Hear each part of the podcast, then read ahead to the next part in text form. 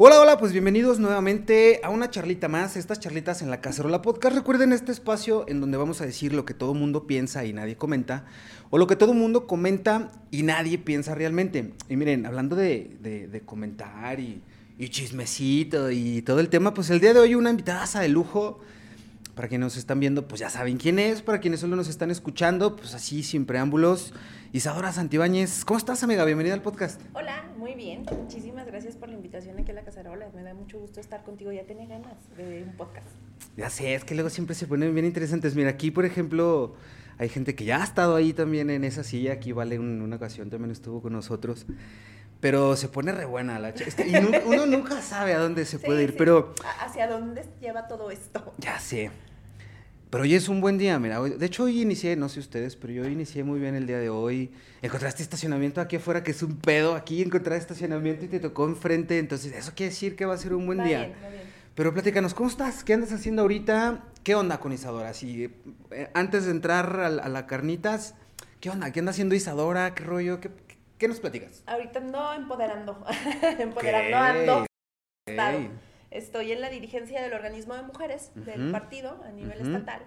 Entonces, estamos haciendo capacitaciones regionales por todo el estado em, relativo a temas de mujeres, de empoderamiento, de capacitación política de la mujer, de la inclusión de la mujer en la vida política. Eh, metiendo temas, fíjate que yo quise meter temas que luego no se tratan tanto en las capacitaciones políticas, que es este, el sexismo lingüístico, el tema de la cosificación de la mujer en la vida política, este, el tema del lenguaje de género, este, hablar un poquito más de feminismo, porque no hablamos mucho de feminismo. Entonces ando como que con todo, todos esos temas que siempre me han apasionado, pero que ahora me tocó como que eh, transitar en, en que sea mi día a día, ¿no?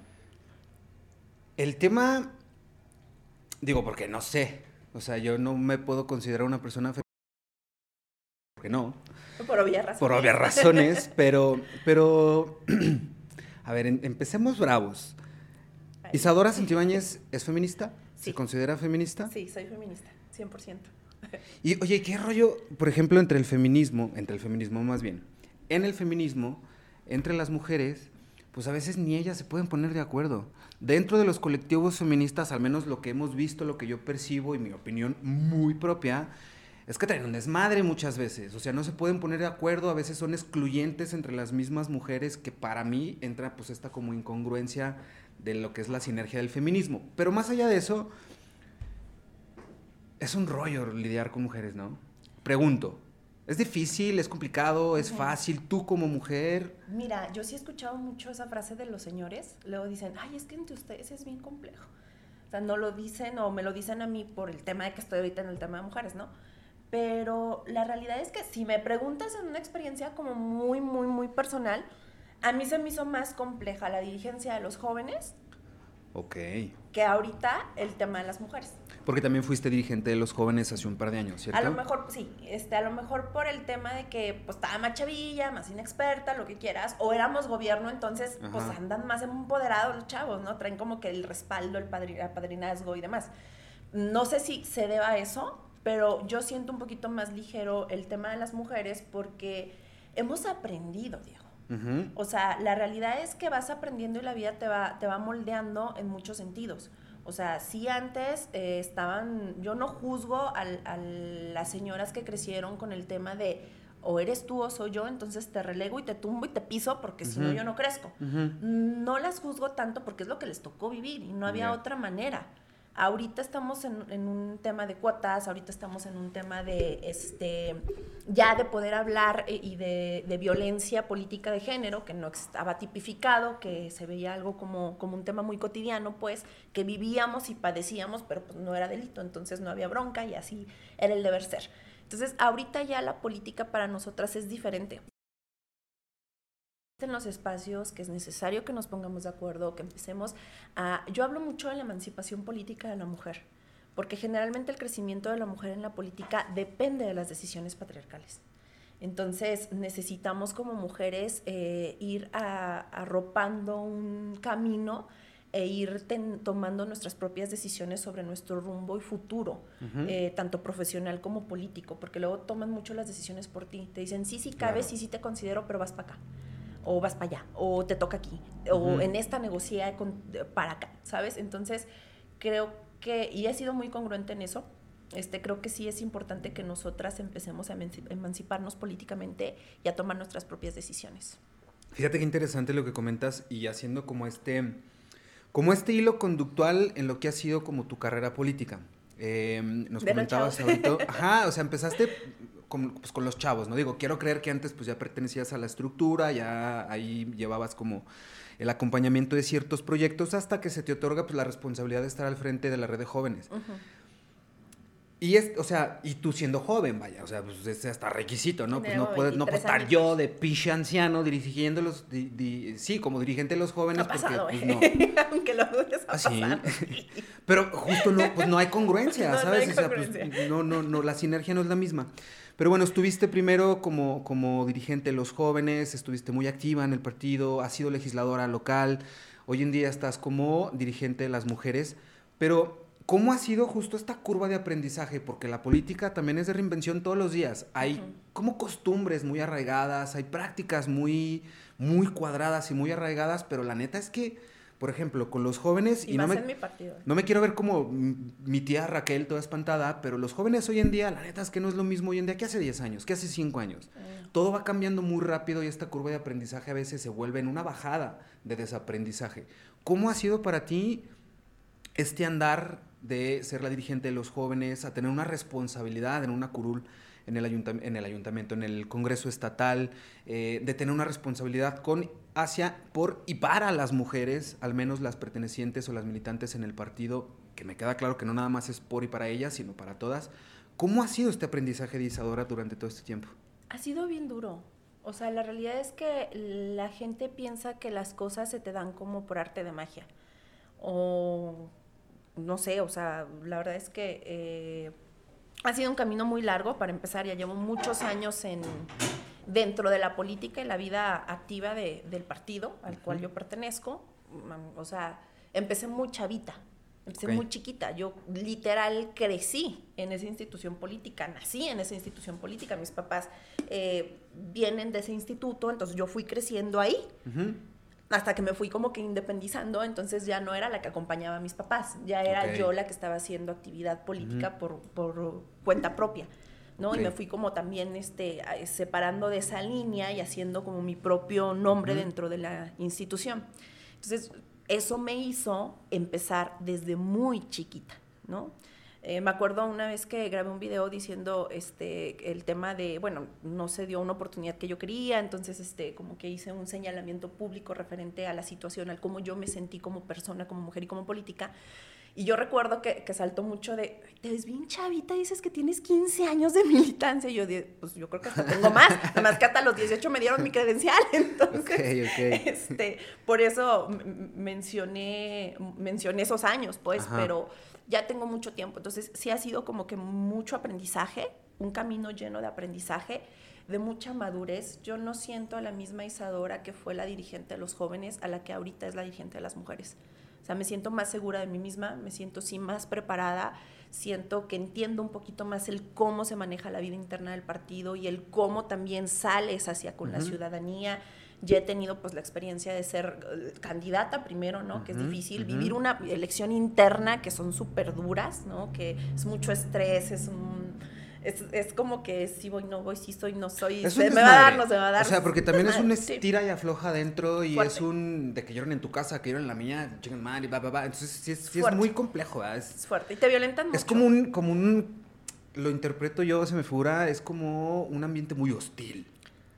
Pero creo yo también, y es una percepción muy particular, que así es la política. O sea, la política es el arte de la simulación también. Se dice y no pasa nada. No quiero decir que sea en este sentido, pero simulación en el sentido. Em, sucede mucho, inclusive y me refiero a simulación porque hoy me rasgo las vestiduras por un proyecto, por un partido y el día de mañana llega otro postor y me vendo al mejor. A eso me refiero con que se simula bastante. Mm, es que hay mucha gente que pertenece a equipos políticos, entonces si tu equipo ya no va, pues entonces mejor cambias el equipo. El, mi, mi, tema es un tema más de partido, entonces yo no, no he tenido que sufrir tanto como ese tipo de, de aquí, de allá, de allá, de acá, porque pues yo estoy como que en la institución a la que pertenezco. Pero sí es bien duro. O sea, la verdad es que sí es difícil, aprendes mucho. Este, yo creo que ya no soy la chavita del sí, señor, lo que usted diga, señor. O sea, creo que ahorita es así, ah, chinga, chinga. O sea, ¿cómo? ¿Por qué? Explícamelo, susténtamelo, eh, cambias. Que inclusive es algo. O sea, no quiero decir yo que sea como algo de facto y que eh, el, el Vox Populi tenga esa razón pero mm, eh, el trabajo arduo de investigación que se hizo en Inquisition Media, por no decir la stalkeada que te pusimos y lo poco, lo mucho que realmente digo, porque no, y ustedes lo saben, yo tampoco no soy ajeno a este tipo de proyectos, porque durante mucho tiempo trabajé para ellos y, pertenecía a las estructuras de, gobierno estatal y, fui funcionario público. Pero a lo que me refiero es, se dice que Isadora... Em, ay, güey, ¿cómo, ¿cómo, lo digo? Que no suene feo. No, pues se dice que, que, que, Isadora, pues no, se anda con mamadas. O sea, Isadora tiene voz e Isadora cuando tiene que alzarlo lo hace, sin ningún problema. Pero yo no era así, me fui haciendo. Que era justo mi pregunta. ¿En qué momento uno deja de ser tú mismo?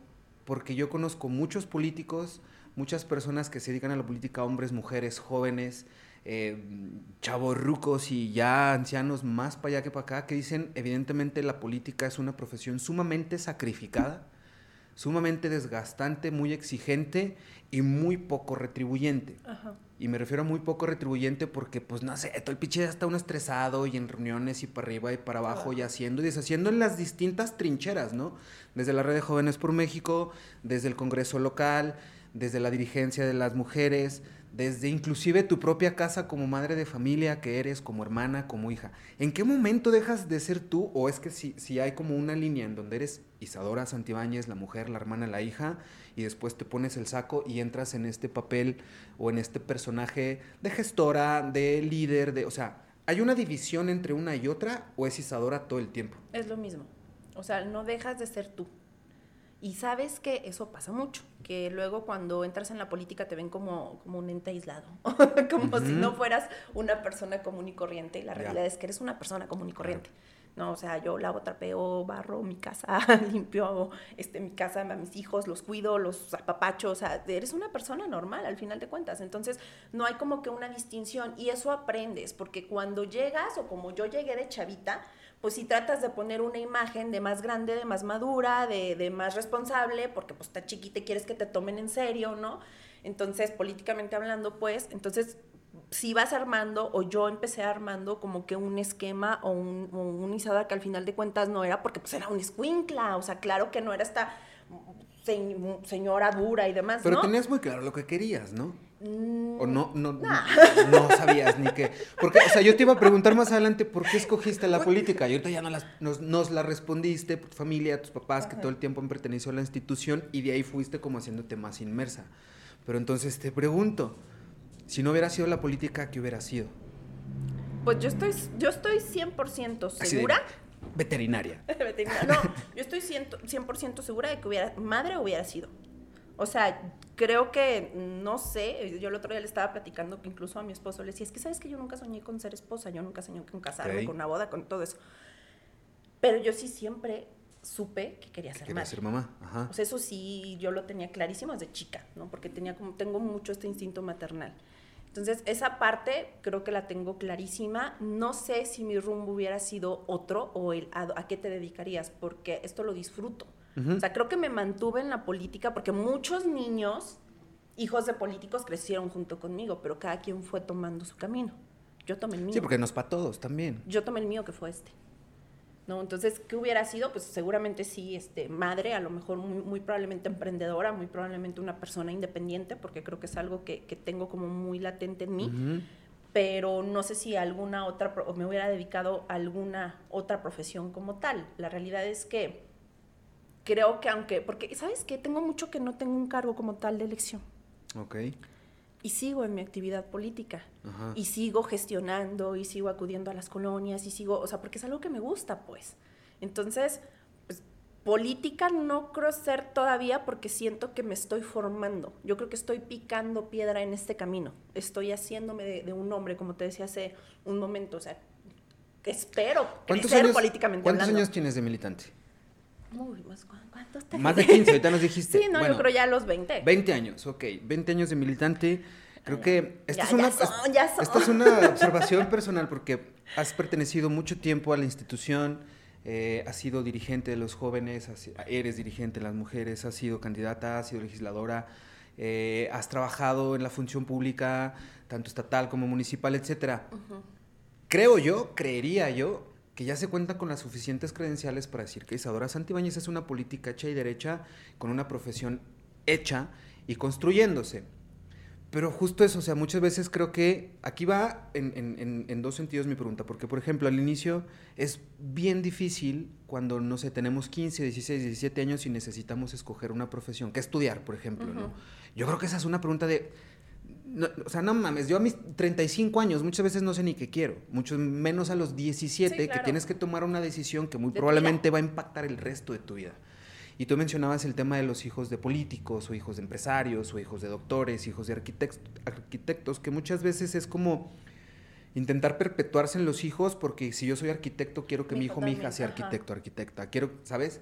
Y está bien cabrón ese sentido porque muchas veces yo no quiero ser arquitecto, ajá, yo quiero ser veterinario, pero como mi papá es arquitecto, tengo que estudiar arquitectura porque el legado familiar, la, la, la, la.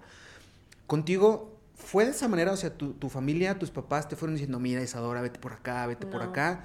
O si tuviste carta abierta para escoger. Y si fuera de esa manera, si sí tuviste carta abierta para escoger lo que tú quisieras, o sea, no, no porque te lo impusieran, sino porque te lo recomendaran, ¿por qué la política? O sea, entendiendo que la política en el Vox Populi allá afuera es un cagadero. Y luego uno entra a la política y se da cuenta que no es un cagadero, son dos, tres, cuatro cagaderos diferentes. efectivamente. Pero ¿por qué la política? O sea, ¿por, por, por qué te gusta la mala vida, mujer? no, no me gusta la mala vida. La, la, realidad es que no. De hecho, este, creo que a mí no me lo impusieron. Yo, yo somos seis hijos. Bueno, siete, una falleció recién nacida casi a los meses, pero somos seis hijos los que este, somos en la familia. Y la única que se cinco dedica, hermanos tengo cuatro hermanos y una hermana. La única que se dedica a la política soy yo, que soy la más chica de todos.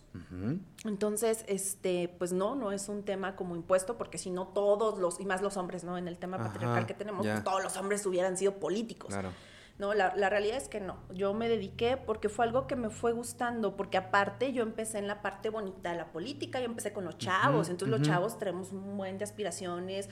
La mayoría de los chavos, hablo en la, experiencia que yo tengo personal, que se dedican a la política es porque quieren trascender y hacer algo para su, para su municipio o para su estado, para su colonia, para su barrio.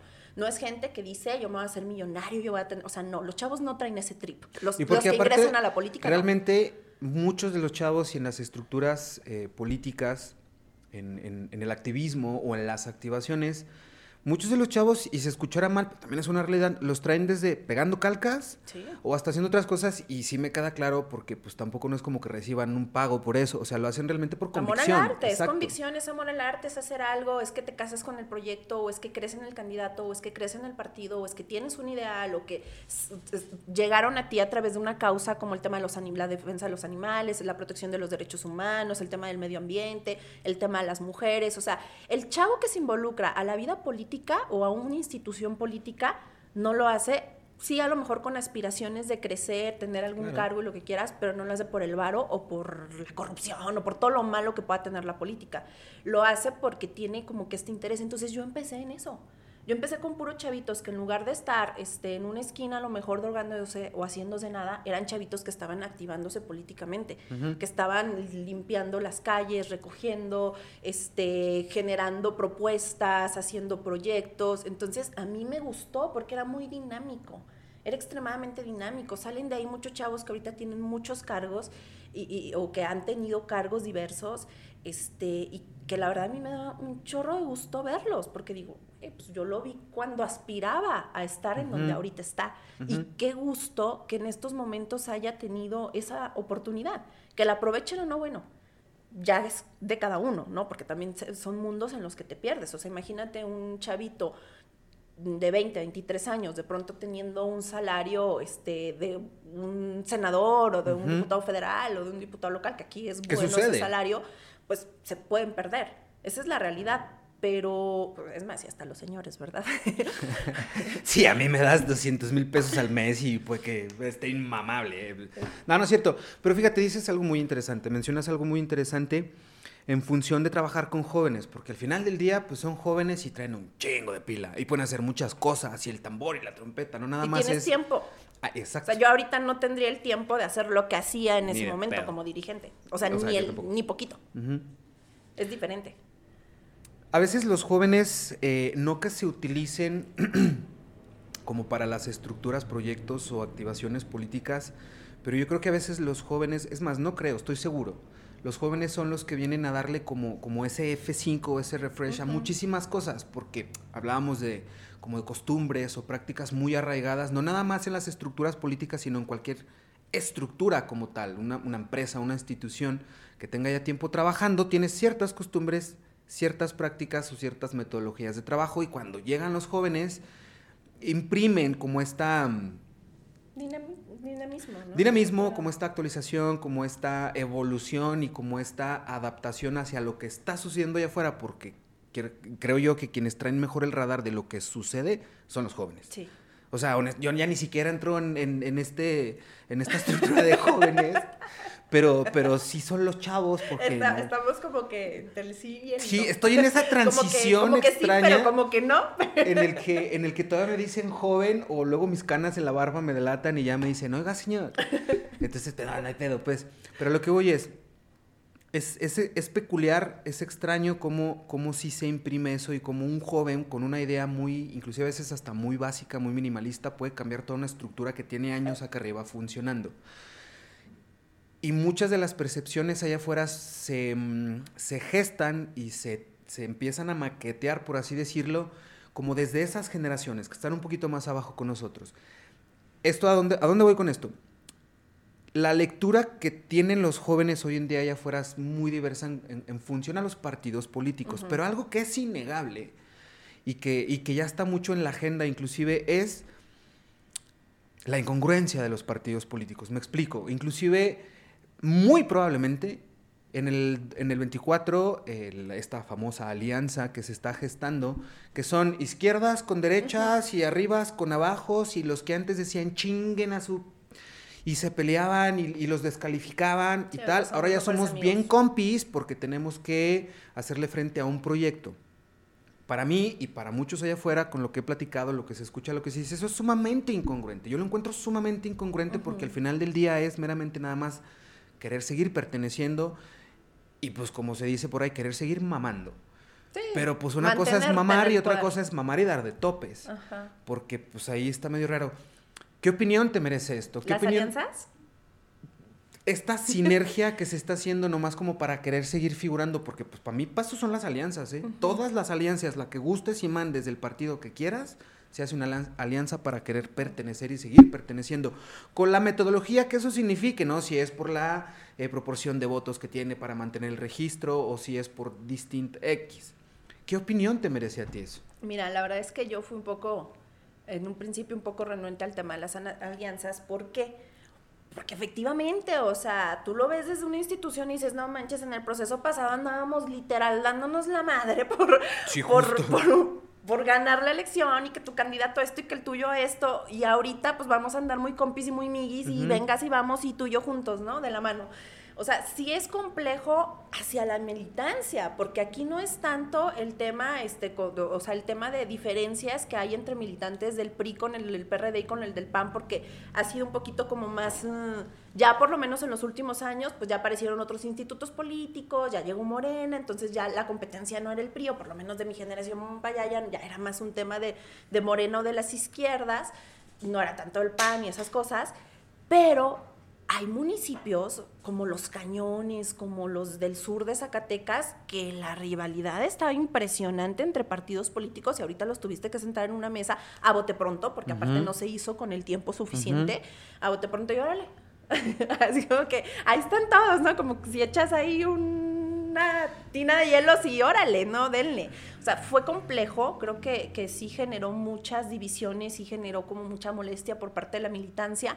Pero la verdad es que lo mismo pasa del otro lado. Se habla mucho de la alianza PRI-PAN-PRD, pero pues no manches, o sea, Morena que tiene que ver con, con todo lo que traía como instituto político el Verde, por ejemplo. Justo se iba a decir. O sea, nada que ver, nada que ver en ideales, en, la, en el tipo de militantes que tienen, nada que ver. y también los hicieron capirotada. Son extremos opuestos. También, verde y son extremos. Claro, son extremos. Y también los hicieron capirotada. También les dijeron, órale va, porque esto está a la fregada, entonces tenemos que generar fortaleza. y mi tema, antes de terminar eh, eh, eh, con, el tema de las, alianzas, mi tema no es tanto en las contiendas, ¿eh? Qué difícil es gobernar con tanta diversidad de ideas y de opiniones. O sea, lo difícil no es en la campaña, en la contienda vas y hablas por tu candidato o, promueves a tu partido y te vale promover a los demás. Esa es la realidad en territorio. Pero ya en un tema de gobernabilidad es complejo el empatar a tus aliados hacia... A ver, checa el tema del aborto. Ya. PRD PAN, si tienen la misma este, opinión ya para gobernar y generar una iniciativa o una ley, Sí, porque allá no nomás estás gobernando para tu estructura, estás gobernando para todos. Que yo creo que eso es lo que mucha gente no se da cuenta, incluyendo la administración estatal. que no se han dado cuenta que no gobiernan nomás por uno, sino gobiernan para todos. Pero es que justo, ¿no crees tú que eso es de lo que está cansado la gente? Digo, y me incluyo, estamos muy hasta la madre del cómo se reparte el pastel. Y digo se reparte el pastel porque, por ejemplo, en una alianza se sientan en la mesa y es negociar que le toca a cada quien. O que ya, re, yo jalo contigo, pero que me toca quién trae más músculo, quién trae más... Y entonces vamos viendo, a ver, en los cañones, pues bueno, y los municipios, y los distritos, y las regidurías, porque todo se negocia, todo. No es un secreto tampoco, pues, ¿no? Pero yo creo que, yo creo que de ese tipo de incongruencias es de lo que muchos estamos hasta la madre. Yo no estoy diciendo que la política en general sea así, porque yo pertenecí muchos años a la función pública, ser funcionario público, y a mí me apasionaba mucho mi trabajo el, ser gestor, el, llegar con la gente que realmente necesita un apoyo y brindárselo, ¿no? O sea, tú sabes que no nada más es llevar despensas, porque no es llevar despensas. Eh, pero el hacer ese trabajo y la política, la burocracia en sí misma es maravillosa. La burocracia por algo se inventó y un sistema burocrático funcional es increíblemente pragmático. Aquí nosotros tergiversamos la burocracia y hoy en día burocracia es sinónimo de puta, qué hueva. Porque un trámite burocrático, ajá, ir a hacer un trámite burocrático de lo que tú gustes y mandes, híjole, a veces no quieres pararte en ciudad administrativa porque qué hueva llegar a una oficina y encima llegas y pides información y la gente con una pichejeta de este tamaño. O sea, no sé, son ciertas cosas que cuando te atienden, porque se tardan en atenderte. Que creo yo que de eso está hasta la madre mucha sí, Están, estamos, estamos, hasta la madre de muchas cosas, tanto de, del decir, pues qué incongruencia, o sea, sí es cierto, yo, yo creo que el tema de la alianza solamente lo pueden entender quienes están involucrados en la vida política. La ciudadanía no entiende la alianza. Pero tampoco se como que porque y la única explicación lógica para la ciudadanía de una alianza es efectivamente pues quieren seguir mamando. Y a ver, me queda claro que son eh, contrapesos y que hay que tener oposición y que hay que tener, porque aparte también la, la democracia en México hoy en día es una puta burla, perdónenme, pero el sistema político en México para mí es pues es un pinche circo, porque tenemos 75 partidos políticos y cuando alguien, porque ojo, un partido político muchas veces es un pinche negocio. Sí. Discúlpeme, pero es la realidad porque les asignan un presupuesto y porque vámonos haciendo un nuevo partido político, aguas ahí con dos, tres muebles que se van a raspar, iba a decir nombres, pero no, mejor me cae el hocico.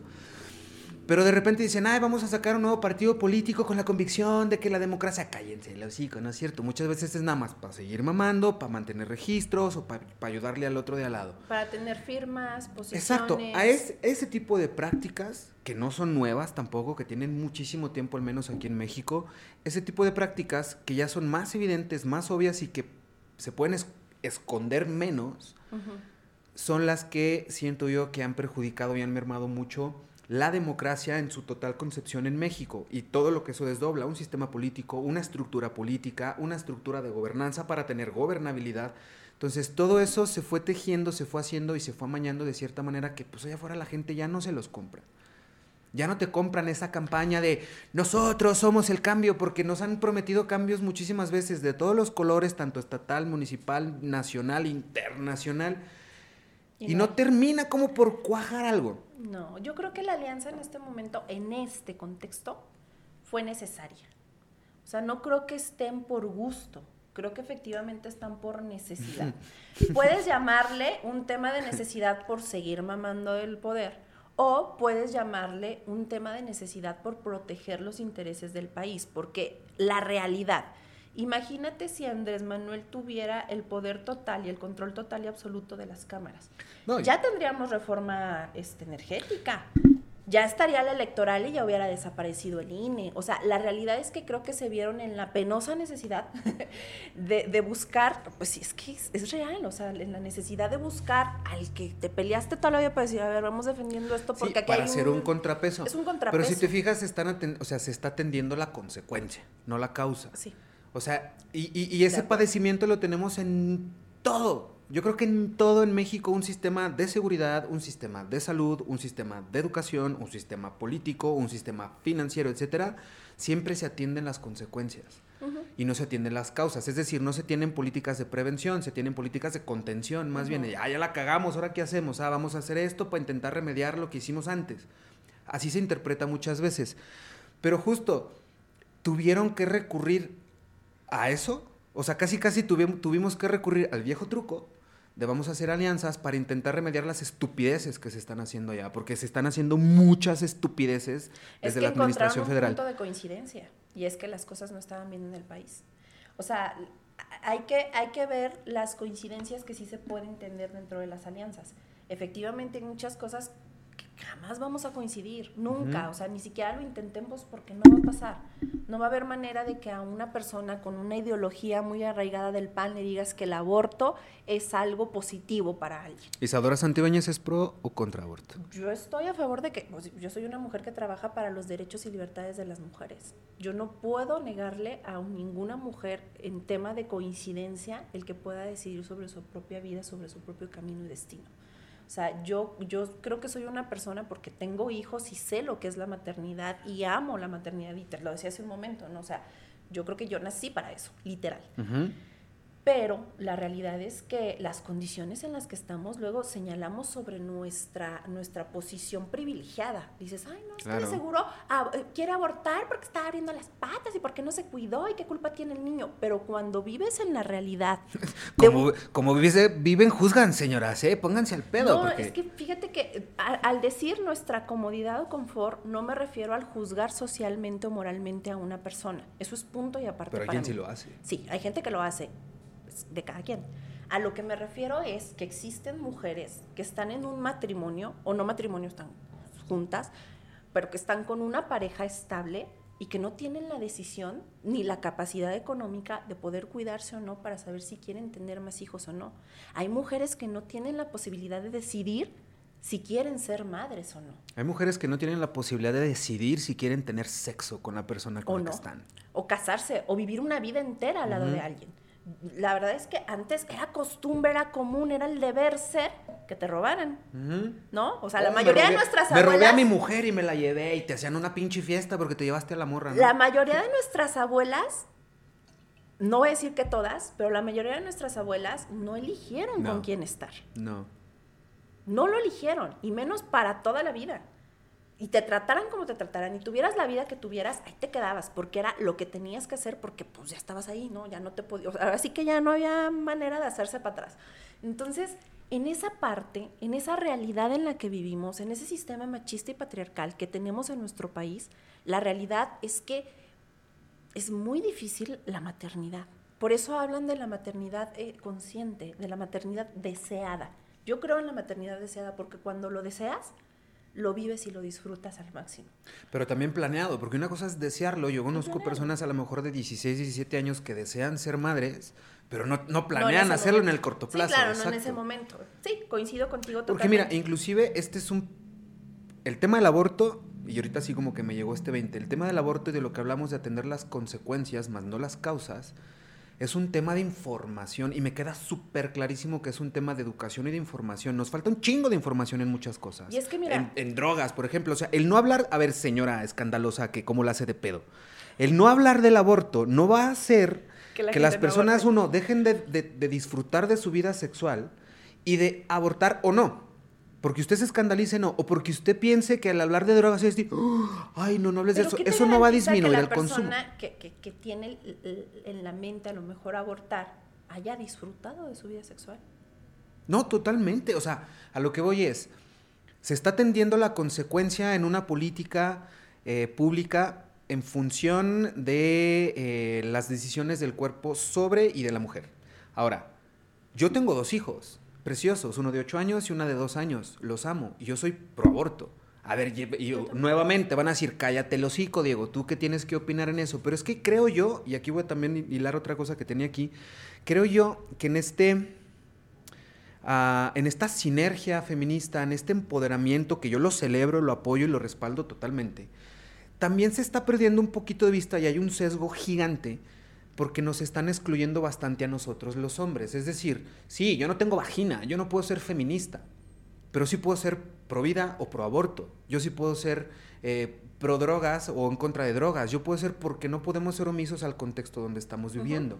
Inclusive en una ocasión, mira, les comparto rápidamente, en una ocasión con una muy amiga mía, eh, feminista, eh, activista, activa, trará, estaba organizando como, como una serie de conferencias y como un pequeño congreso exclusivo para mujeres, para empoderamiento de la mujer, emprendedurismo, etc.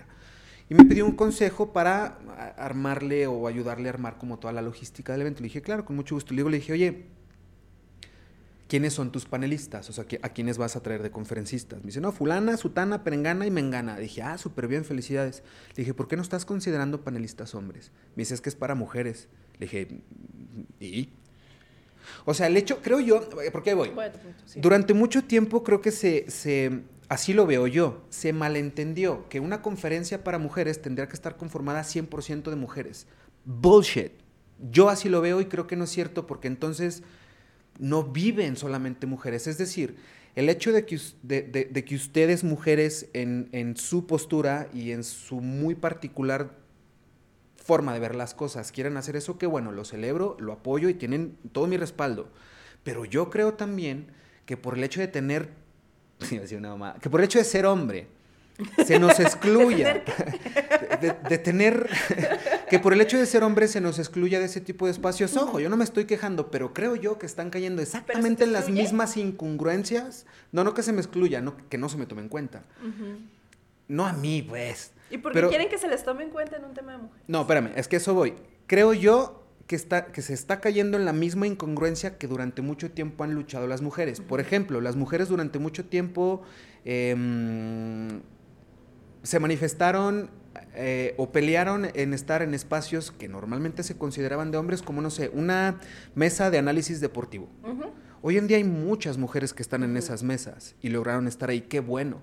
El que una mujer me esté diciendo o me esté compartiendo un análisis deportivo no lo invalida, inclusive a veces lo puede hacer mucho más nutritivo porque es una perspectiva distinta.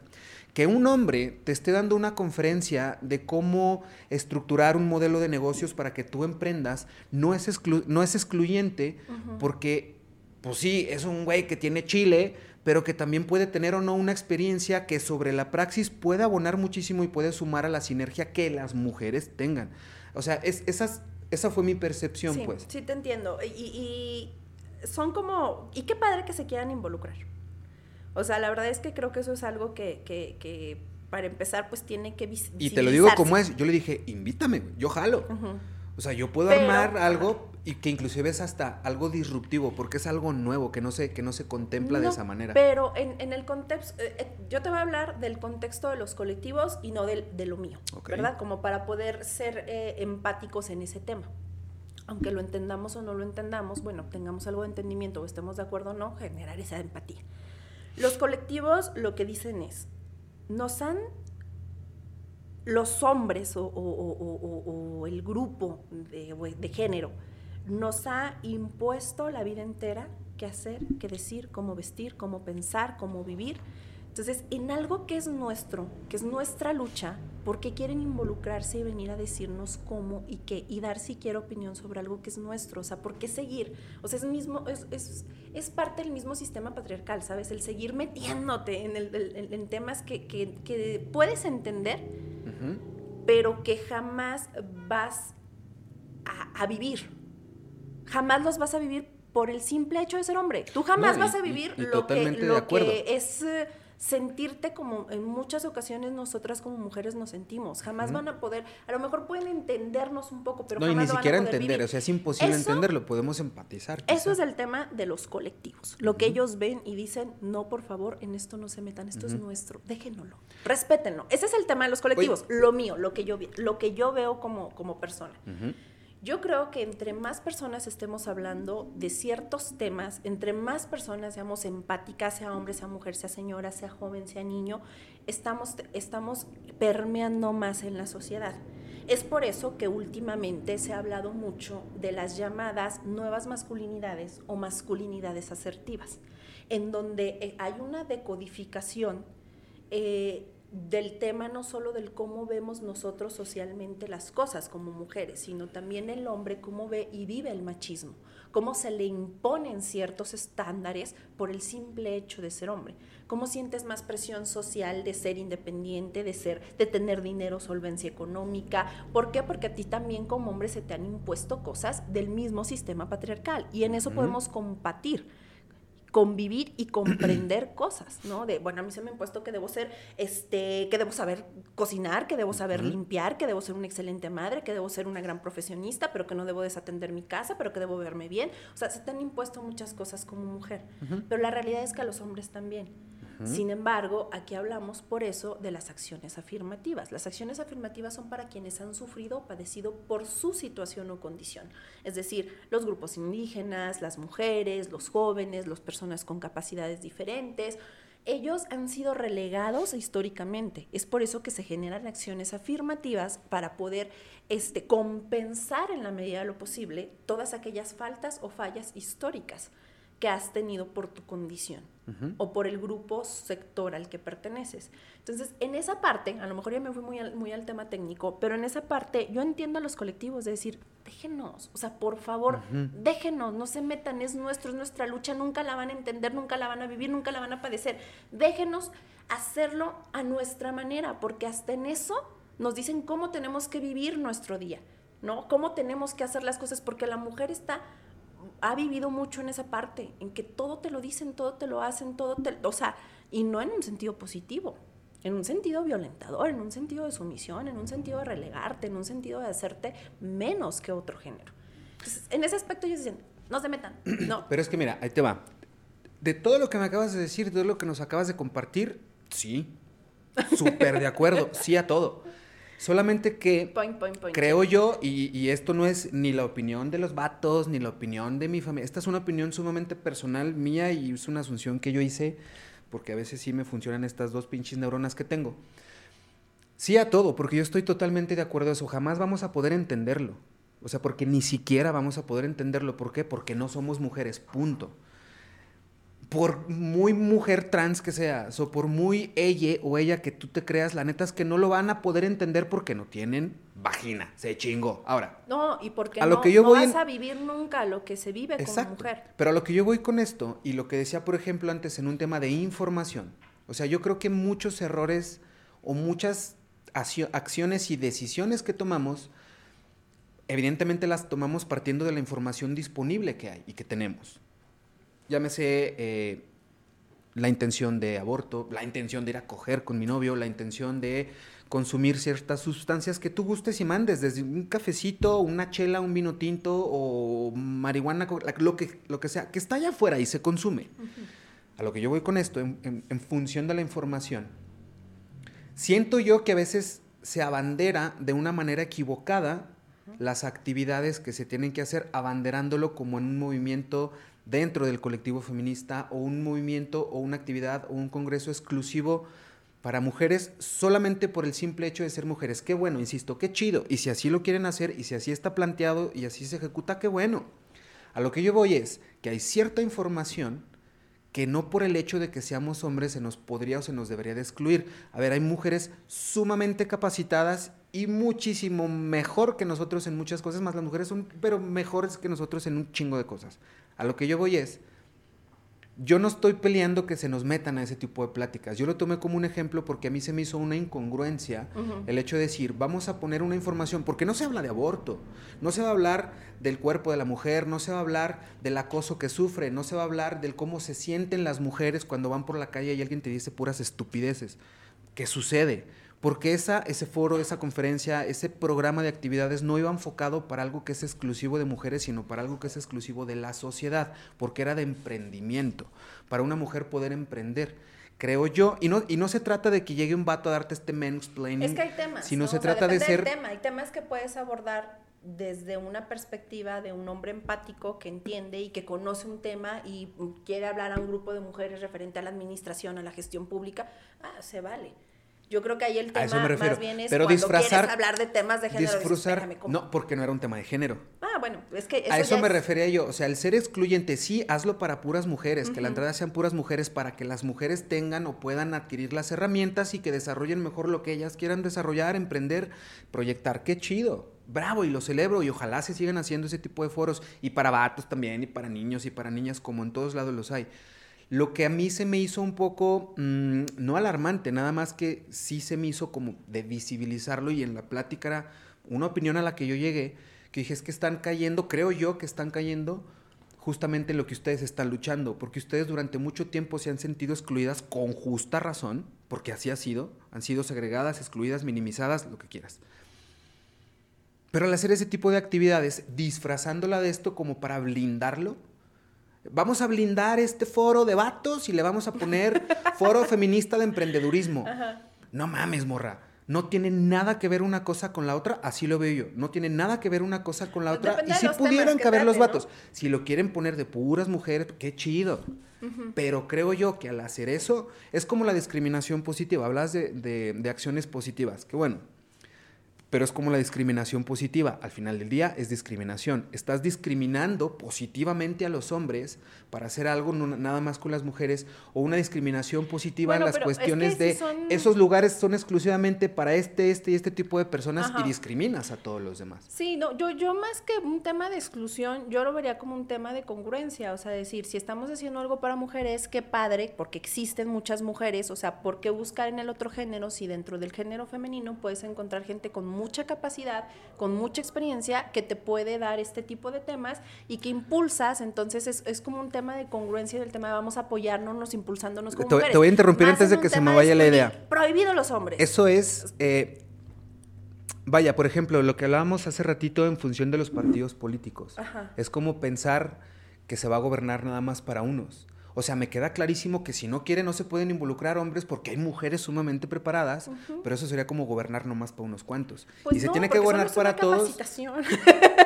Sí, pues, pero lo que yo voy es que no podemos ser omisos ante el contexto social que está no, allá afuera. de hecho, la verdad es que, o sea, la realidad es que en los temas de género, en los temas de, de, las cosas que tienen que ver de empoderamiento de mujeres y de paridad de géneros, la verdad es que ya se están metiendo temas como los que comentas, de las nuevas masculinidades. Yo, por ejemplo, he tenido cursos, todos los que hice presenciales el año pasado los hice con componentes mujeres, por un tema de impulsar a mujeres y porque claro que existen cuadros y vamos viendo este un tema de apertura y de es un tema hasta de comodidad, Pero, a veces te sientes más cómodo. Sí, a veces te sientes más con el tipo de temas, ¿no? Te sientes más cómoda. No me van a dejar mentir las que han vivido los talleres, te sientes muy cómoda, te abres totalmente, expresas muchas cosas, llega incluso el tema más emocional, de congruencia, de empatía, de sororidad, y está padre. Yo sí he metido, por ejemplo, a las ponencias a hombres. O sea, la última que tuve el año pasado cerré con, con una conferencia del doctor Luis Carbonel, que es una persona muy, muy reconocida en el tema de género y era una conferencia para mujeres. Pero claro, no era un tema que tenía que ver específicamente con, cuestión, de cuestión, de género. Entonces, no es un, yo, yo siento que no debe ser un tema de exclusión porque efectivamente caemos a lo mismo, ¿no? Hacemos, por, hacemos aquello por lo que estamos peleando que no se haga, que se nos ha hecho, que han sido prácticas como muy comunes. No, yo creo que más bien el tema del por qué impulsar en este tipo de talleres o de capacitaciones a más mujeres como ponentes o como docentes, pues es un tema de congruencia, es decir, de, demostrarle a la que está de este lado sentada aprendiendo sobre un tema específico, demostrarle que ella puede estar del otro lado porque te sientes más eh, conectada con alguien de tu género y decir, ah, mira, qué, capaz, qué chingón, qué padre. O sea, yo quiero estar del otro lado, yo quiero capacitarme para ser la que esté ahí porque impulsa, motiva. Es un tema de motivación y de también congruencia, de aperturar espacios hacia nuestro propio género, más que un tema de relegar o eso. Y en el tema de las marchas, por ejemplo, se pide que no vayan ni hombres mm, de determinada edad en adelante. porque, pues, ¿para qué? porque, pues, es un tema totalmente de género, es algo que no vas a, tú no vas a ser víctima de feminicidio en tu vida, o sea, son temas así que, que, hay que sentar sobre la mesa y, y como que aprender a valorar hace un momento me comentabas que te decían, no, es que Isabel no se anda con media cinta, si es dura y lo que quieras. Pues hay temas en los que, en los que yo creo que puedo tener muchísima apertura. Que quiero creer, y que quizás te iba a preguntar eso, porque si no hay como una diferenciación o una línea entre la Isadora eh, del día a día y la Isadora em, dura, que no se anda con medias tintas, por así decirlo, eventualmente tuvo que haber un punto de disrupción donde cambió eso. Tú nos comentabas, si es que yo no era así, me hicieron y quiero creer. y, quiero creer, corrígeme si estoy mal por lo que nos compartes, hago esta, esta eh, conclusión, que justo fue por eso, por decir, no, no, voy a hacer lo que tú digas nomás porque eres vato, Y no me conformo con las decisiones que se están tomando en las cúpulas de aquí arriba porque no nos están tomando en cuenta. Entonces, a ver, mis chingones, la cosa no es así. Quiero creer que fue más o menos así. Por eso tuviste que cambiar un poquito la manera en que te comportabas laboralmente en ese sentido? ¿O fue nomás porque... ahora, sí que te o sea, ahora sí que tratas como te tratan. Porque dicen Isadora es dura y no se dan cuenta de cómo son en su sistema al momento de tomar las decisiones, al momento de imponer, al momento de no tomar en cuenta la militancia, el cómo son duros y cabrones. ¿Sabes? O sea, el cómo llegan y te relegan y te segregan y te limitan y deciden por ti. O sea, entonces el malo es uno nada. No Oye, por ejemplo, el, el pan con lo muchos que son, perdón, la neta. Estatalmente, por ejemplo, eh, pues es que no sé si en, si, en, tu partido ha habido mujeres dirigentes. Mujeres no. Bueno, ha habido, pero nunca por elección. Es ha sido como momentáneas en un tema de prelación o... Ya. Sí, pero no... Porque en el PAN con lo muchos que son, ya hubo mujer dirigente. ¿Qué pasa entonces? ¿Qué pasa entonces en el PRI? Se siguen Debería, ¿eh? Yo promoví en la elección pasada que, que, buscaran este cuadros de mujeres. La realidad es que yo creo que sí debería haber este ¿Crees que suceda pronto en el corto plazo? Sí, sí creo. Digo, ahorita ya está un dirigente, ya ya ya la dirigencia pues ya está consolidada, conformada y pues el tiempo que los estatutos marcan. Pero mm, pasando los tiempos que los estatutos del partido marcan, ¿crees que se pueda entonces visibilizar la dirigencia de una mujer en el partido? Y si sí, ¿Quién sería un perfil ideal para.? Ah, ya destapando aquí a la Voy banda. A destapar ahorita toda la militancia. bueno, más bien, ¿crees que haya cuadros preparados? Me queda clarísimo, pero y con experiencia y con todas las tablas. O sea, yo la verdad es que veo a mujeres, bueno, por ejemplo, Nanis ya se fue, pero Nanis podría ser un cuadro perfecto para dirigir el partido. Está la propia Claudia, que ya ha sido candidata a gobernadora, que tiene mucha experiencia. Está Judith Guerrero, que ya fue secretaria general, que ha sido presidenta municipal. Está Laura Herrera, que ya también ha sido secretaria general, diputada federal. O sea, la verdad es que tenemos muchísimos cuadros como mujeres de personas y mujeres muy representativas, muy capaces y que tienen toda la trayectoria y toda la solvencia para estar en una mesa, en una toma de decisiones de manera objetiva. ¿Y qué, y, qué hay de Isadora Santibáñez? Isadora Santibáñez no le gustaría estar en la dirigencia del partido. Sí, la verdad sí. Y de hecho es una meta de vida que tengo. Luego los políticos no hablamos de lo que queremos. Tenemos que decir lo que queremos como hasta como mujeres, hacia dónde quieres ir y que no te estén imponiendo. Fíjate, en una ocasión, eh, digo sin decir nombres para no raspar muebles, cuando yo todavía trabajaba en la administración pública. Sin nombre, sin nombre. Eh, una, eh, mi, mi jefa directa, por así decirlo, em, estaba ahí pretendiendo un cargo político y se reunió con otras mujeres políticas y pues yo estuve en esa reunión. Y, mm, o sea, se me hizo como muy válido porque yo, por ejemplo, no sé, Vale me conoció un poquito más. A mí me caga tener filtros. No me gusta andarme por las ramas, no me gustan las pinches cosas como son. O sea, ¿para qué maquillarlo y para qué.? O sea, no. Sí, hay que matizar, claro, pero no maquillar, que es diferente. Bueno, a lo que voy es eh, una exdiputada local. En esa reunión le dice a, pues a mi colega, a mi jefa, le dice, a ver, es que ¿qué quieres, güey? ¿Tú qué quieres? Porque me acabas de decir y que el proyecto y que si esto y que yo y que la... No, no, no, no, no, no. ¿Tú qué quieres, güey? Hay que empezar por eso. Y yo dije, ah, se mamó. Pero es una pregunta, creo que justo eso. Uno nunca dice lo que quiere. No nos neteamos. Entonces ahí andan así como que, bueno, y si me toca, y pues a ver si puedo conseguir esto, o si desde una regiduría, que luego son las más peleadas, o si no te vas más para arriba, pues una candidatura para el Congreso o un municipio. O sea, güey, ¿qué quieres? Si dices lo que quieres, muy probablemente nos podamos acomodar. Quiero esto, ¿se puede? No. Poner de acuerdo. ¿Qué falta para que la gente tenga... Bueno, no para que tenga... ¿Huevos? ¿Sí? Emancipación. Hablábamos, regresamos a lo falta mismo de la mañana. para la emancipación política? ¿Por qué tú no dices hacia dónde vas? Porque generalmente estás esperando que te diga tu jefe político hacia dónde vas. Entonces, no, tú vas a la regiduría, tú vas, entonces no te neteas, no dices qué quieres porque pues estás a la espera de. Entonces no te emancipas políticamente y no, no entiendes el capital político y el liderazgo que tú tienes como mujer o como hombre. No, o sea, nos hace falta esa emancipación política para netearnos. Luego pasa, yo, yo sí soy muy franca y muy clara, porque pues tampoco es que en este proceso hubiera buscado siquiera la dirigencia. No, pues es una meta de vida que tengo. Soy una persona que creció en el PRI, como no voy a tener como meta? Es hasta ilógico que no tuviera como meta de vida en algún momento dirigir a mi instituto político. O sea, sería hasta como que, ay, ¿a poco nunca lo has pensado? pues claro que sí. Emanciparte políticamente quiere decir, por ejemplo, justo el no tener que pedir permiso a tu estructura cuando quieras hacer algo. Porque muchas veces en la política es, ok, yo estoy en cierta estructura, en cierto equipo, pero tengo que pedir permiso si yo quiero una candidatura, porque esas candidaturas se deciden acá.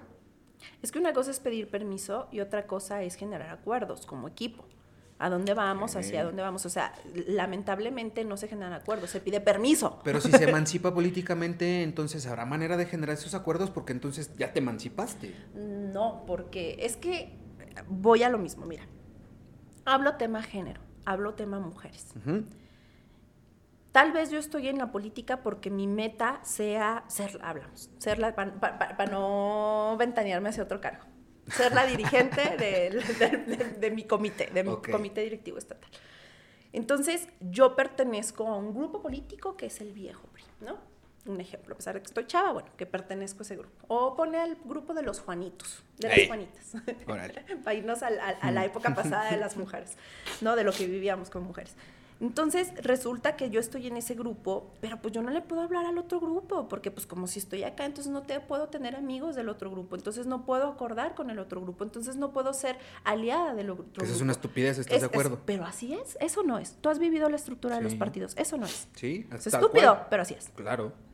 Entonces, en ese tema, por eso hablo de la emancipación, en el tema de que sí, yo concuerdo con este grupo político, así como concuerdo con el PRI, pero eso no quiere decir que no pueda tener puntos de acuerdo y de opinión con otros grupos políticos u otros partidos políticos.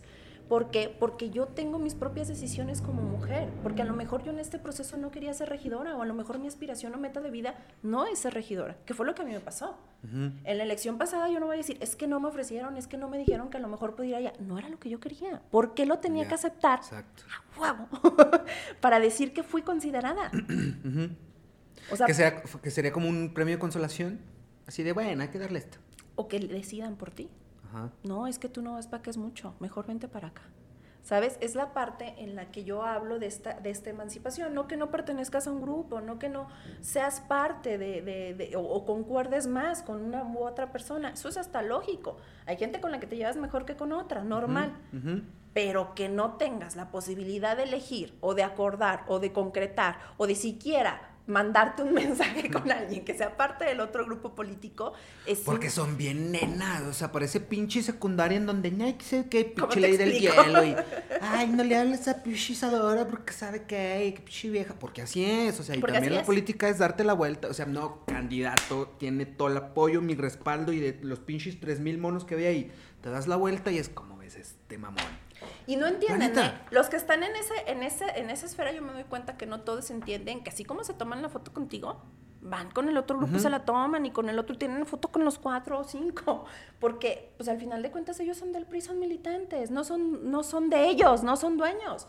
Porque aparte te dicen, ¿no? Ah, Juanita, ah, sí, la del no. Ajá, sí, sí, sí. No, o sea, ah, así Juanita es la de Chuyito, ¿verdad? Es como, espérate, güey. Pues, así no es. Eso es, en eso, a eso yo me refiero con la emancipación. ¿no? Porque la realidad es la realidad y la realidad es que concuerdas más con un grupo o con otro. Esa es la realidad, tampoco nos vamos a hacer tontos. Pero sí necesitas tú tomar tus propias decisiones dentro de la política. ¿Por qué las mujeres no nos metemos en una mesa? ¿Por qué no decimos yo voy a esto o aspiro a esto? Porque estás esperando hacia dónde te van a decir que vas o si en esta mejor no vas. Esa es la realidad y es la parte que yo como dirigente quiero cambiar. Creo que de hecho eso es mi meta como dirigente.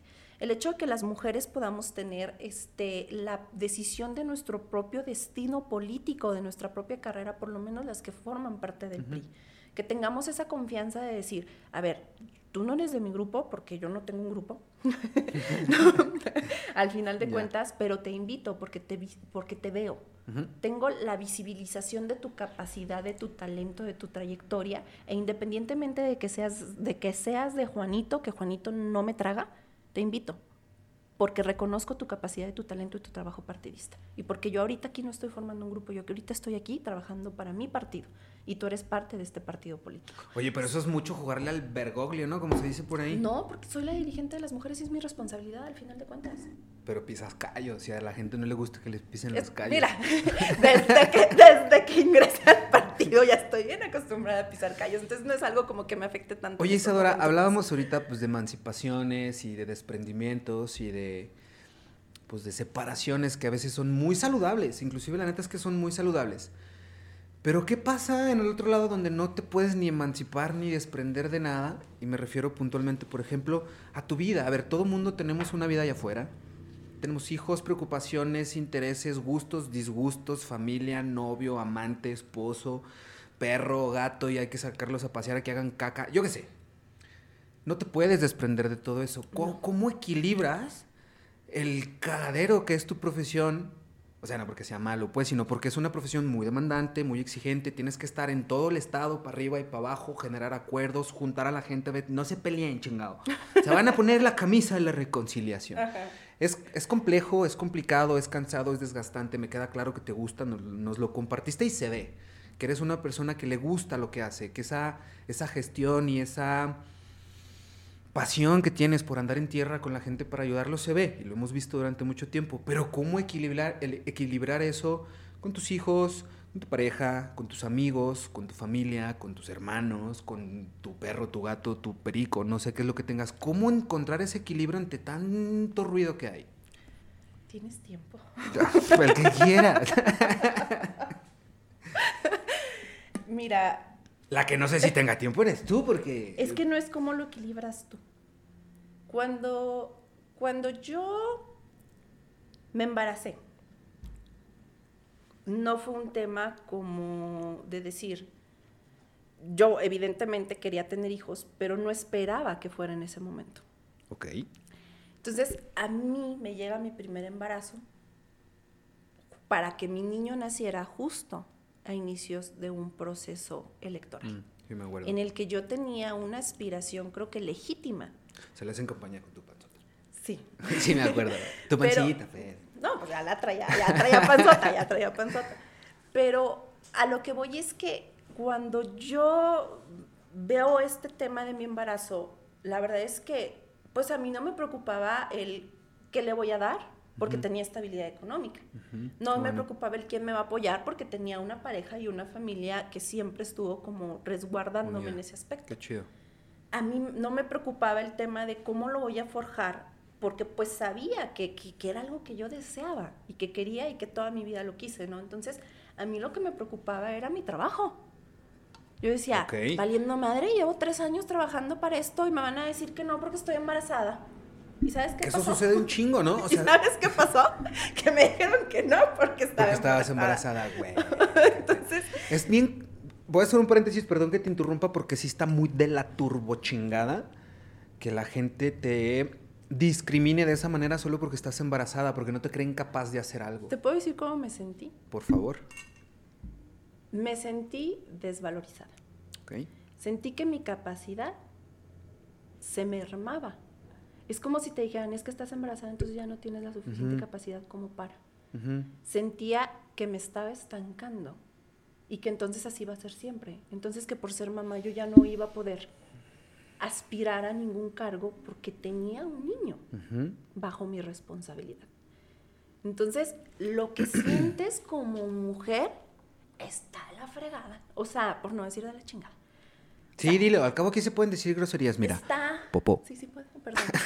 está feo. O sea, se siente feo. Literal, yo sí llegué a, momentos en los que literal, o sea, te, encerrabas a chillar. Es decir, o sea, ya valió. todas las aspiraciones, todos los proyectos que yo tengo, los tengo que, los, los tengo que dejar de lado porque me llegó la maternidad. ¿Y cómo puede ser posible?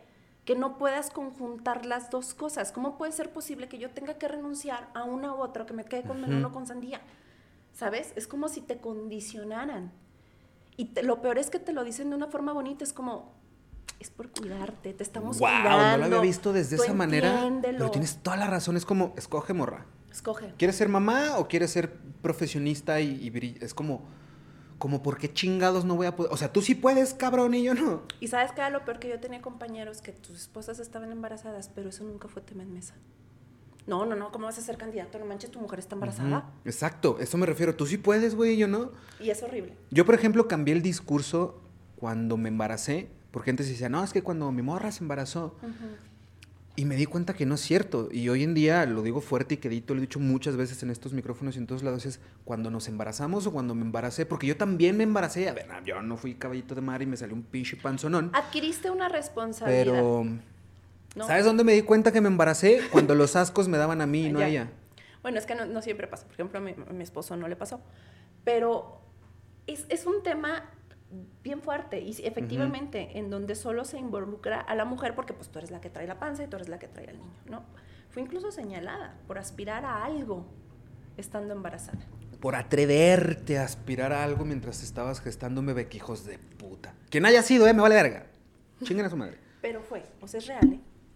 Es real. Y, y yo me sentí, o sea, tenía a las personas más importantes de mi instituto político, por lo menos en mi distrito o en el estado, diciéndome, es por tu bien, ya nos vas a entender, ahorita disfruta, disfruta tu maternidad, o sea, como que no te metas en esto, ahorita enfócate en esto. Y es bien feo porque te lo hacen ver como que te quieren y como que te cuidan y como que es por tu bien. Entonces, de verdad, es gente que tiene peso en tu opinión, deja tu peso político en, tu persona que dices, pues lo respeto, tiene mi respeto y me está diciendo esto. Entonces, es, es muy fuerte es, una vivencia muy, muy fuerte. Yo creo que políticamente, emocionalmente, en, lo político, en lo laboral, ha sido lo más fuerte que me ha pasado. El no laboral, porque bueno, en lo personal he tenido cosas más fuertes, ¿verdad? ¿Qué le dirías a las mujeres? Digo, porque tú tienes y tuviste también en su momento, y se dice porque también así es, el privilegio de contar con una familia que te apoyaba, con una pareja que estaba ahí, con una inclusive posición económica que te permitía solventar las necesidades que en su momento se requerían. Ahorita estoy en otras condiciones. Pero a lo, a lo que voy Estoy es... viviendo lo mismo. A lo que voy es, em, hay mujeres que también... O que, o que, están pasando por una situación similar, pero que no tienen con esas, o que no cuentan con esas herramientas, como a lo mejor el soporte de una pareja o una posición económica que les permita, sin tanta preocupación, por así decirlo, solventar las necesidades o sin familia que les apoye. ¿Cuál sería tu consejo para ellas? Indistintamente de si tú lo hiciste de una manera o no, porque no se trata de que es que desde su privilegio, pues un poquito sí, porque yo también puedo hablar desde mi privilegio y no, y no me voy a hacer tonto y no me voy a hacer omiso, inclusive no, no voy a esconder lo que con tanto pinche esfuerzo y sacrificio, sacrificio he hecho. Pero ¿cuál sería el mensaje para ellas, por ejemplo? Ejemplifiquemos. Yo no tenía el derecho de aspirar a algún cargo. Pero una mujer que mm, acabe, mm, que no haya estudiado, para irnos muy a la realidad de nuestro país, que haya estudiado únicamente la primaria. Okay una mujer que haya estudiado únicamente la primaria, que le llegó un embarazo sin planearlo, que lo deseó tal vez en algún momento de su vida, pero que le llega en un momento en el que no lo estaba considerando, que no tiene una pareja en ese momento y que necesita trabajar para sobrevivir. Ejemplifícalo. ¿Qué le van a decir? Que no. No. O sea, y ni siquiera lo van a analizar, ¿sabes? Así que, bueno, vamos a analizar, tú que no, o sea, es no, muchas gracias. Y ahí ya no es, quiero, tengo una aspiración, es ahí es, tengo una necesidad latente de comer, sobrevivir y de todavía mantener, educar y criar a un hijo. A un hijo. O sea, en un tema de ejemplificar las cosas. Es lo mismo. por, eso, por eso es el sistema patriarcal, porque no importa el estrato, la condición social en la que te encuentres, el sistema es el mismo. Y vives y padeces lo mismo como mujer. Las consecuencias llegan a variar, pero lo que tú sufres es lo mismo. Yo, por ejemplo, te decía, estoy en otras condiciones. Bueno, ahorita no estoy en una estabilidad laboral y financiera, ¿no? O sea, yo vivo al día de un trabajo que tengo que es una empresa que... Por dos. es un emprendedurismo, ¿no? O sea, soy una persona emprendedora. Ahorita mi pareja no está conmigo, ¿no? Está en, viviendo en otro estado porque tuvo que buscar también el tema de la solvencia económica porque pues las condiciones cambiaron y fueron muy, muy, porque pues, no salí millonaria de la legislatura, o sea, yo sí iba y gestionaba, ¿no? Tú sí te ibas a chambear. Yo, yo sí le chingué. Entonces, la realidad es que, que, que, son condiciones diferentes, pero lo que vives como mujer y padeces como mujer es lo mismo. Por eso podemos ser tan empáticas. Por eso podemos entendernos tanto. Por eso cuando vamos a los talleres y hablamos de temas de género, nos entendemos también. Porque son muchas cosas, independientemente a lo que te dediques, son muchas cosas que padecemos de la misma manera, ¿no? Entonces, e, en ese aspecto, por eso te decía que, hay que ejemplificarlo, pues la respuesta es la misma y la situación es la misma y el sistema es lo mismo y van a pensar exactamente lo mismo y vamos a padecer exactamente lo mismo. Quitando, así quitando esta estructura o este sistema o esta idiosincrasia patriarcal. Digo, porque hoy en día, que también es una de estupidez que tenga que venir una ley a decirte que no excluyas o que sí incluyas algo. O sea, hoy la paridad de género, por ejemplo, se estuvo tocando mucho la puerta hasta que por ley obligaron a las instituciones, a las empresas, a los partidos políticos. Hasta que ya no les quedó de otra. Ajá, pero es como, no mames, o sea, tuvo que venir alguien a decirte cosas cómo hacerlo, ¿no? Y, como esas muchas, ¿no? O sea, por ejemplo, hace cinco, yo también soy docente, y hace cinco años yo no hubiera podido dar clases con el arte corporal que tengo, porque parezco pinche pizarrón y estoy lleno de tatuajes, pero porque a mí me gusta. Tuvo que venir una ley que se publicó, si mal no recuerdo, creo que en el 2019, contra la discriminación a personas que usan y que son portadores de tatuajes. Es como, bro, neta, tiene que venir a decirte a alguien que no discrimines a las mujeres, que no discrimines a los tatuados, que no discrimines las formas de pensar, de vestir, de ser, de existir. Es como, qué estupidez. Pero bueno, si se quitara sobre la ecuación este sistema patriarcal dentro de un sistema político, democrático, electoral, lo que sea, si hubiera algo mal, aparte de eso, ¿Tú qué consideras que es lo que está mal en un sistema político en México o en Zacatecas? Aparte del, patriarcado. Aparte de estas prácticas patriarcales muy mm, arraigadas. Yo creo que alguno de los máximos males de nuestro sistema es, uno, la corrupción. Y dos, el no pasa nada. La corrupción no, es, que, es que una cosa es ser corrupto desde el lado de que tú ejerces la acción y otra cosa es el tema de... Pero ¿no crees que el ser omiso también es, ser corrupto? Sí, es parte de la corrupción, pero, pero lo estás permitiendo. O sea, yo creo que uno de los máximos males de nuestro sistema, porque no es de un partido u otro, o sea, creo que ha quedado más que demostrado que es del sistema, este, es ese, el tema de la corrupción y, el tema de la, impunidad, pues, de que todo quede impune. De hecho, yo creo que es, es, fuerte la corrupción, pero llega a ser más lacerante la impunidad. Claro, totalmente.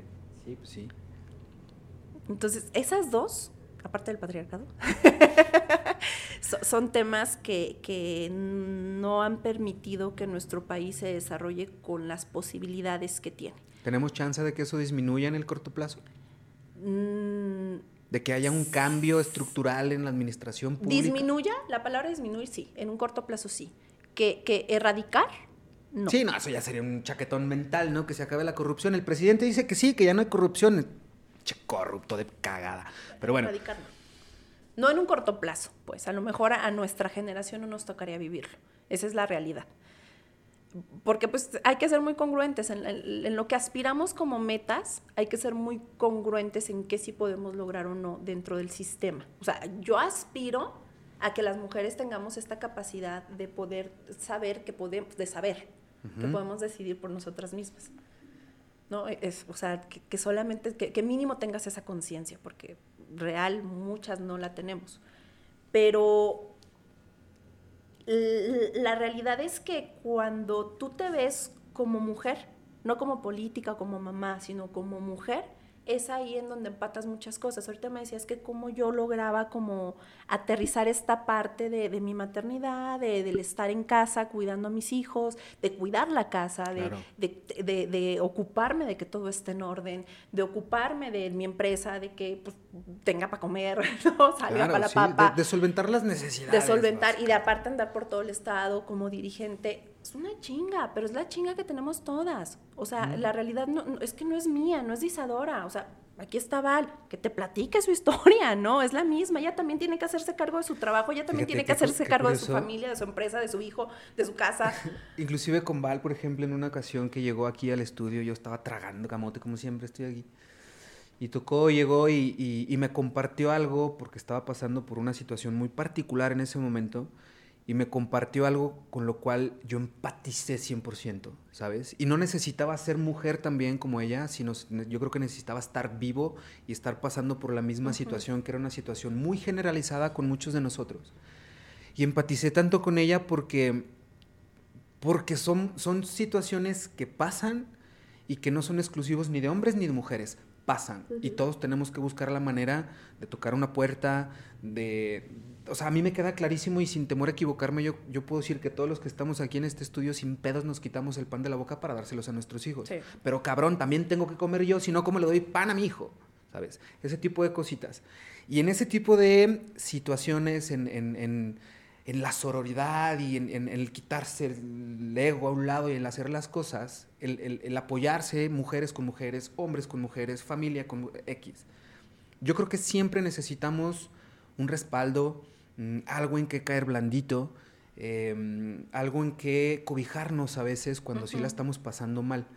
Muchas de esas veces se va eh, ese caminito por un tema de fe, de religión, de espiritualidad. ¿En qué descansa Isadora? ¿En qué descansa su fe, su espiritualidad, su energía? ¿Eres una persona católica, religiosa, no religiosa? Em, ¿En qué descansa la espiritualidad de Isadora? Sí, yo soy, soy religiosa. Yo creo mucho en un ser superior, porque yo no concibo que alguien haga tanto, o sea, sin que exista como la magia, ¿sabes? Entonces, la divinidad. La magia, qué bonita palabra. sí, o sea, yo sí creo en eso, sí creo en un Dios, sí creo, o sea, soy católica, pero fuera de una religión y de santos y de figuras y de nombres, creo en la divinidad. Y, y, y en esa parte sí soy una persona de fe pero recargo mucho, yo creo que la máxima expresión para mí de que Dios existe son mis hijos. Entonces yo recargo mucho mi, fe, mi amor, mi, hasta mi dolor en mis hijos. ¿no? O sea, es con quien, con quien convivo, con quien hago todo lo que tiene que ver ya en un tema incluso más emocional, ¿no? Mis dos niños también son mi fortaleza.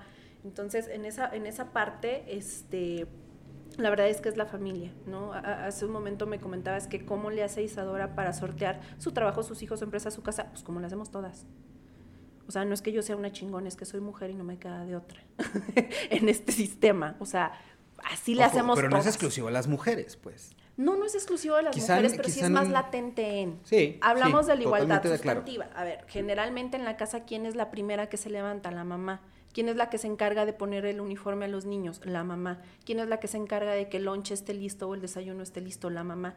¿Quién es la que tiene que ir a trabajar a cumplir su horario normal, pero después regresar y, servir la comida o preparar la comida? Generalmente es la mamá. Generalmente, era, es, bueno, al menos en un punto de vista muy particular, yo me he percatado, he sido testigo de que ese tipo de prácticas ya están cambiando. Yo personalmente Em, también fui deconstruyéndome en muchos constructos que teníamos, porque no es de, ay, le voy a ayudar a mi mujer con los hijos, cállate el hocico, güey, no estás ayudando, son tus hijos. Que honestamente yo particularmente detecté este tipo de cosas, ¿no? Ah, pues ella es la que le pone el informe. No, güey. Entonces se fueron deconstruyendo, y no de ahorita, pues de un tiempo para acá. Yo cada vez más, y celebro inclusive que cada vez más nosotros como papás también nos involucremos, porque al chile y honestamente hay cosas que no son nuestra culpa, son programaciones que ya traemos. Generation and down. O sea, no es hacia arriba, ¿sabes? No, así va para... O sea, no es hacia arriba. Entonces, en esa parte... Es que chango viejo no aprende marma En esa parte seguimos con, con un sistema que, que, ha sido muy duro. Para las mujeres. Sí, la, Esa es la realidad, en donde ha habido una carga superior hacia las mujeres. Y todavía nuestra generación lo vive en muchos aspectos, no al 100, no como antes, no es tan duro para nosotros como lo llegó a ser para mi mamá o para mi claro, abuela. totalmente. Pero ellas lo lograron, ¿sabes? Entonces es como, y todas las mujeres lo hacemos, no es un tema de, ay, Isadora, mira qué chingona. No, o sea, la realidad no es esa, la realidad es que es lamentablemente como que todo lo que tenemos que, que hacer para poder y padecer. Sobrevivir. infelizmente hacer y padecer. Y padecer, pero, pero sí está padre que en las, en, las, en las nuevas generaciones sí se está viendo esta parte de involucrar eh, y de que ya sea más equipo y de que ya no sea una actividad exclusiva de alguien o otra de alguien, o sea, que ya haya un poquito más de, diversidad. De diversidad en ese aspecto. Eso está muy padre, la verdad es que yo lo celebro y ese es el logro de estas generaciones. O sea, al final de cuentas lo que están viviendo las nuevas generaciones son logro de muchas cosas que, que luchamos y que los colectivos también se encargaron de eso, pero ha sido como que un, todo un proceso todo un proceso. Ya hay más hombres que, que, que, se encargan de eso, porque no es que apoyen, que se encargan de eso, pero no son todos, esa es la realidad. Y no es en todo. Entonces, en, en ese sentido, este, yo, yo te digo que la familia llega a ser tu núcleo principal en todos los aspectos, y no es que seas Isabel la política, Isabel la mamá, es la misma. Es lo mismo en todo y para todo sigues pensando igual, viviendo igual, padeciendo igual, sufriendo igual, teniendo las mismas ideas, la misma vida, las mismas vivencias, o sea, pero al final de cuentas tu familia es tu núcleo. Y si no lo tienes firme, es muy difícil poder sobrellevar todo lo demás. Y para, para mí, eh, creo que antes de tener a mis hijos, mi principal núcleo eran mis padres. Pero te puedo decir que eso también ha cambiado. O sea, mi núcleo fuerte, mi, se ha deconstruido. Yo, por ejemplo, hoy en día sé, antes también vivíamos como con estas narrativas o estas programaciones de no, la familia primero y antes que la familia nadie. Cool, qué chido. Hoy en día yo sé que es más importante la familia que yo estoy construyendo que de la de donde vengo. Y la familia no es de sangre nomás, ¿eh? Yo conozco y yo tengo gente que considero mi familia, mis hermanos, y no somos consanguíneos. Y tengo familia sanguínea que digo, güey, hasta para allá, güey. Entre más pinche lejos mejor. Porque la familia también es bien tóxica, ¿eh? y pensamos que la toxicidad nomás va en una dirección y no es cierto, es distinto. Pero hablando de, religión, de amor, de política, etcétera, no más bien hablando de todo menos de amor. Para Isadora, si pudieras definir brevemente o conceptualizar el amor, ¿qué es el amor para ti? Conceptualizar. ¿En qué, ¿Bajo qué concepto tienes el amor?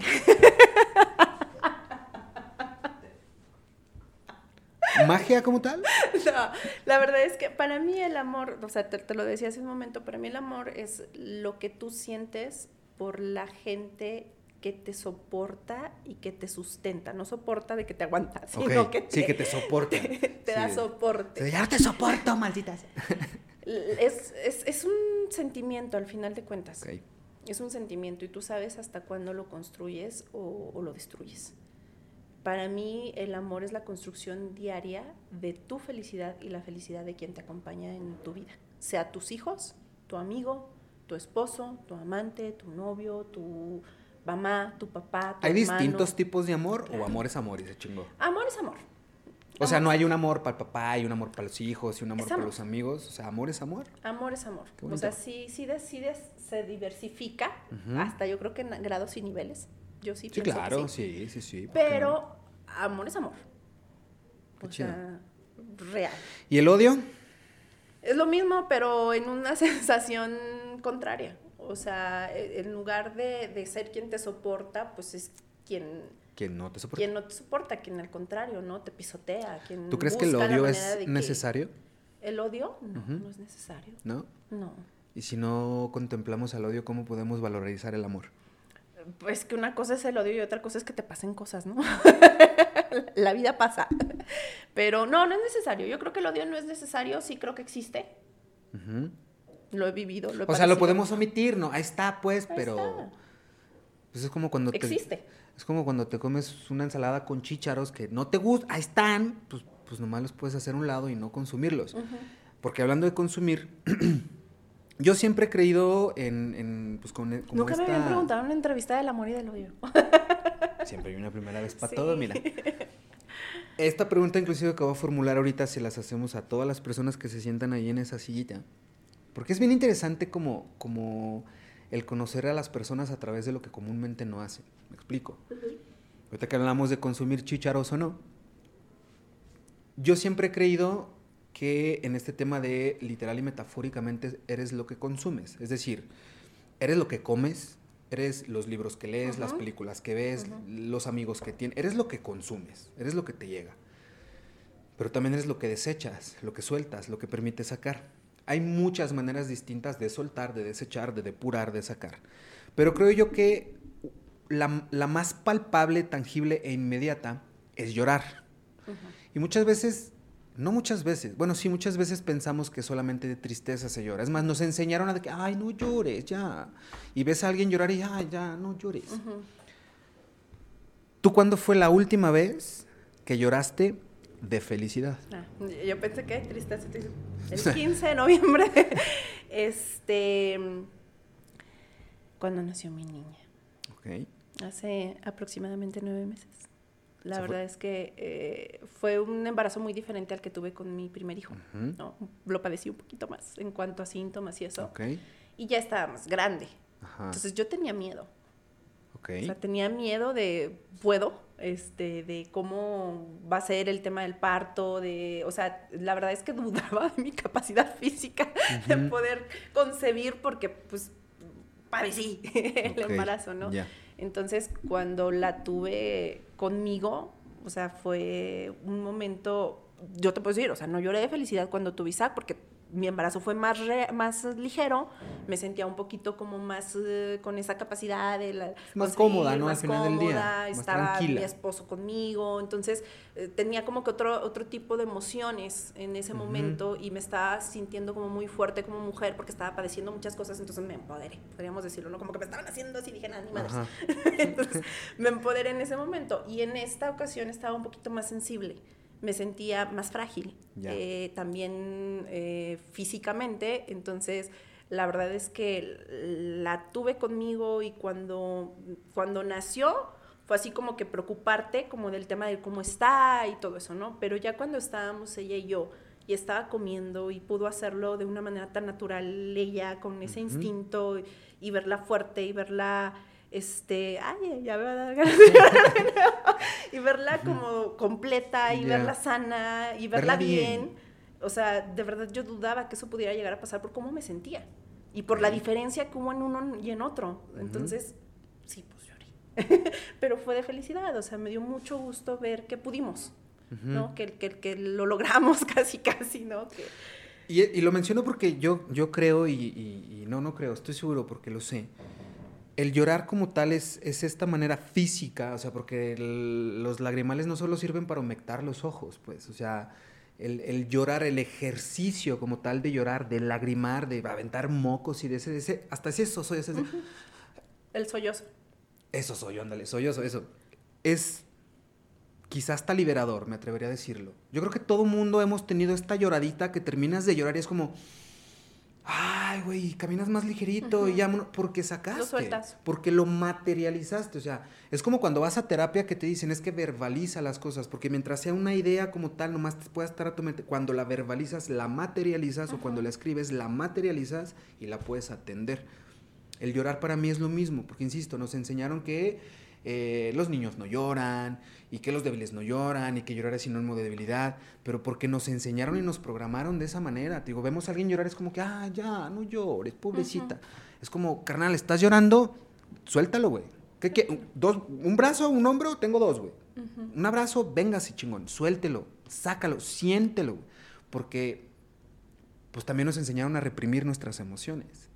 Y no llores, y no hagas esto, ¿eh? y no que sé, que bla, bla, bla y a reprimirnos en muchos sentidos, ¿no? Y como mujeres de, y, no desobedezcas a tu marido, yo qué sé, estupideces como esas con las que crecimos, porque inclusive hasta las películas de Disney adoctrinan. Sí. Y las novelas y las películas, eso, eso te va adoctrinando y te va metiendo en cierta estructura para que tú veas las cosas en consecuencia de cierta manera. Hoy en día yo sé que muchas de las programaciones con las que yo crecí al menos ya no son ni válidas ni vigentes y a mí no me funcionan. Entonces yo empecé a cambiar eso. ¿Qué ha pasado contigo? Te has tenido que deconstruir, no sé si laboralmente o familiarmente. Como mil veces en todas mis etapas de la vida, sí, claro, claro. ¿qué tan positivo ves el de construirse? El cambio siempre va a ser positivo. La transformación siempre va a ser positiva. O sea, yo lo veo bien, aunque, aunque veas que, ay, no, es que cambiamos, estamos peor. Al final, a lo mejor te sirve para valorar cómo estabas, para retomar eh, ciertas cosas, pero yo creo que la transformación siempre es positiva.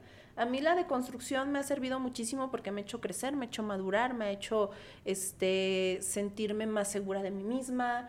Eh, y es que es súper válido porque luego mucha gente piensa que, que las opiniones, que los sentimientos, que las maneras de pensar y de ver las cosas son a perpetuidad. Y no es cierto. No, cambias. Es como que, ay, Isadora, es que antes a ti no te gustaba esto. Pues cambié de opinión, güey. Ya me gusta ah, es que tú antes no hacías esto, pues ya lo hago, güey. Es que un día tú dijiste que no te gustaba el sabe qué.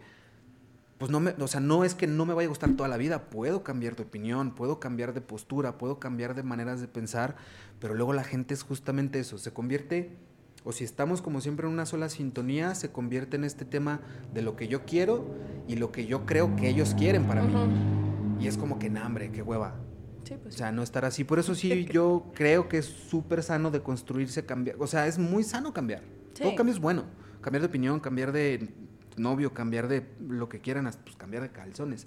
Pero el punto es, eso es muy bueno. no estancarse. Sí, porque, por favor, sí háganlo. Sobre todo eso, por favor.